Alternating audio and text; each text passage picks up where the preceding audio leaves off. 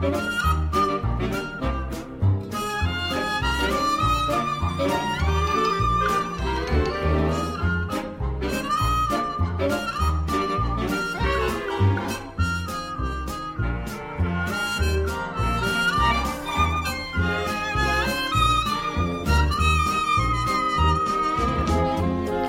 位听众，大家好，欢迎收听 Mu Talk 侃，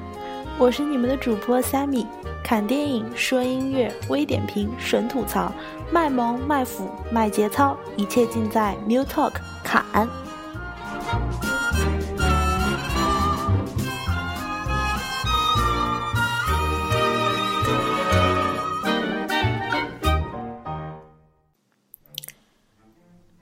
想必大家对《Up 飞屋环游记》这部电影都不会感到陌生。作为皮克斯动画工作室 Pixar Animation Studios 的第十部动画电影，同时也是首部 3D 电影，《飞屋环游记》揽获包括第六十七届金球奖最佳动画片、第六十三届英国电影学院奖最佳动画长片。以及第八十二届奥斯卡最佳动画长片在内的多项国际性大奖。本片导演兼编剧是曾执导《怪兽电力公司》《机器人总动员》以及《玩具总动员》等多部动画电影的 Peter Hans Doctor。他先后六次提名奥斯卡，并一次斩获奥斯卡小金人。开篇于二零零九年五月十三日亮相戛纳电影节。并于二零零九年五月二十九日在北美上映。值得一提的是，自上映起至二零零九年八月一日，《飞屋环游记》在知名评论网站烂番茄网上获得了基于十分满分的八点六分高平均分，以及百分之九十七的正面影评评价。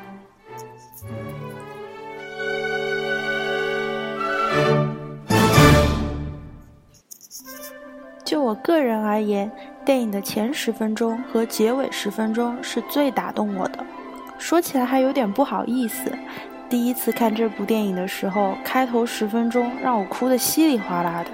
而且不夸张的说，我之后几次再看这部电影的开头，我的泪点还是会弱弱的 hold 不住啊。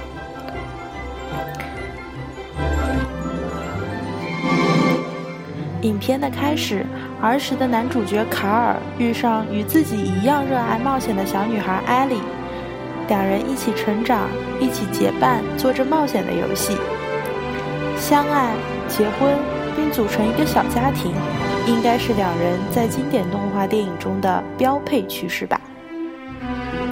年轻的卡尔迈着自己的小氢气球，用五彩的缤纷带给所有人欢乐。并和艾莉过着平静又甜蜜的生活。与这平静生活共存的是两人共同的自儿时起就开启的冒险梦想，去寻找记录在艾莉冒险书《My Adventure Book》上一个名叫 Paradise Four 的如天堂般的地方。为了达成梦想，两人将一枚一枚承载着梦想和希望的硬币放在存钱罐里，期盼着能攒够这笔冒险基金的那一天。然而，梦想似乎经常是向现实低头的那个。生活中免不了阻碍，例如汽车需要更换新的轮胎，卡尔手臂受伤需要医治，意外总是赶在冒险基金存满前发生。一次次的打破存钱罐，一次次妥协了梦想，而成全了现实。冒险基金可以从头再来，可是时间却不能。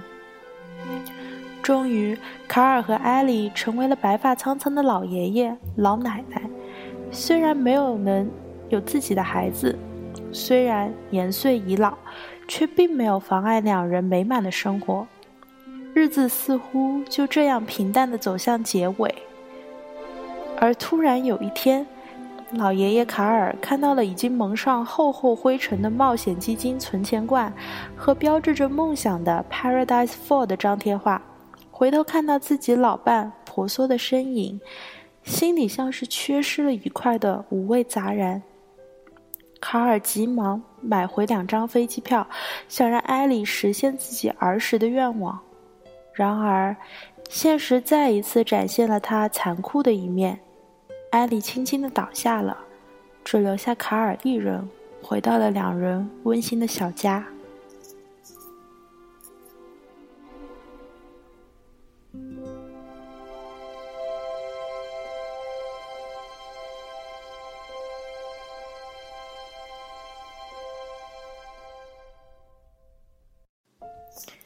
影片将卡尔和艾莉的大半生融合在这没有台词、唯有配乐的几分钟里。前半部分的心葱欢快，渐渐转入后半部分的哀伤柔缓，映衬着卡尔和艾莉相伴而过的日子。影片前十分钟最打动我的，就是一次次被打破的存钱罐，梦想就这样一次次被现实打败，一次次向现实低头。和很多像我一样处在人生最精力旺盛时期的人一样，我们也有梦想，也有愿望。可是我是不是也会慢慢融在现实的平静中，一步一步和我的梦想渐行渐远？慢慢的，我的梦想也像蒙尘的画报和存钱罐一样被束之高阁，最终成为心底缺失的那一块呢？影片发展至此，已经年迈的老爷爷卡尔因为孤独而变得古怪又孤僻。在一系列意外发生之后，他做出一个大胆的决定：他在房子上绑满自己五彩的气球，要把艾莉和自己的家一起带去 Paradise Four。当房子升起的时候，那缤纷气球映射出的光彩，分明是梦想的样子，是希望的样子。影片随后的大部分时间都用于描述老爷爷卡尔和意外相遇的热爱冒险的小男孩 Russell 的探险之旅。两人一同踏上寻找 Paradise Four 的旅程，意外发现奇异的大鸟 Kevin，并卷入卡尔和艾莉幼年时的偶像 Charles 的阴谋中。这一系列情节和大部分好莱坞动画如出一辙，因此就不再过多的阐述啦。然而，一个感人的开始和一个经典的却略显老套的故事发展，并不能成就一部高水准的电影。此时，便需要一个深刻的结尾，来让这部电影拥有一个更高水平的提升。我之前就说过，影片最打动我的，除了开头的十分钟，还有那非常暖心的结尾。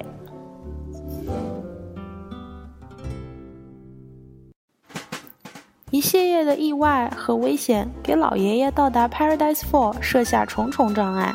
终于在最后一刻，卡尔再次翻开了艾莉的冒险书《My Adventure Book》，看到在艾莉儿时稚嫩的笔记写下的“我想做的事 ”（Things I'm going to do） 之后，从两人的童年到之后生活的点点滴滴，贴满了整本冒险书，直至书末尾的那句 “Thank you for the adventure”。谢谢你带给我的历险，卡尔才明白，对于艾莉而言，和他在一起走过的生活就是完人生中最完美的历险。释然的卡尔扔下了房子里原本被他视如珍宝的曾经属于他和艾莉的家具，属于他和艾莉的以固体形式存在的一切。这样，减轻重量后的小家，缓缓的、轻轻的飘落在 Paradise Four 上，如同原本想象的一样。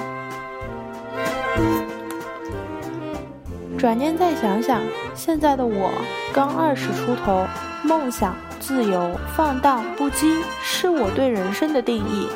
看到电影开头哭得稀里哗啦，正是因为我害怕我的人生会远离这样的定义。很多人心中都梦想着不平凡，同时又害怕着最终会回到平凡而平淡的日子，仿佛自己梦想破碎的时候，生活的一切都不再重要了。然而，就像邓布利多在《哈利波特与魔法石》中说的：“It does not to do drill on dreams and forget to live。”人不能因为依赖梦想而忘记生活。也许我将来也会遇到那么一个人，让我觉得和他平平静静的生活就是一种不平凡。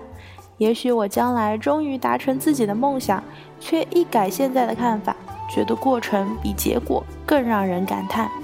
人生还有很多种可能，之所以叫冒险，就是因为它的不可预知性。你永远也不知道你下一块吃到的巧克力是什么滋味，你也永远不知道你下一步走向的会是什么样的惊喜。这也许才是冒险的真正定义吧。影片结尾的老爷爷陪着 Russell 在路边吃着冰淇淋，看着来来往往的车。他不再是以前那个孤僻古怪的孤独小老头，他也没有停止对艾丽的思念。然而现在的他被温情和微笑包围，因为生活总要继续，明天又是新的一天嘛。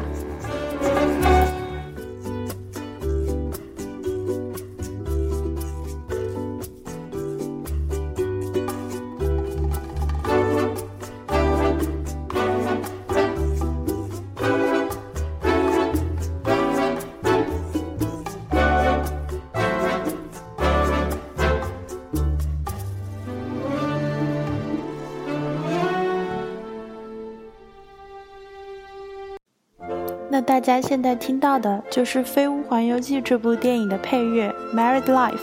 也是出现在影片开头描述卡尔和艾莉生活的那段配乐。它是由配乐师 Mac Giacchino 创作，并由此获得第八十二届奥斯卡最佳配乐大奖。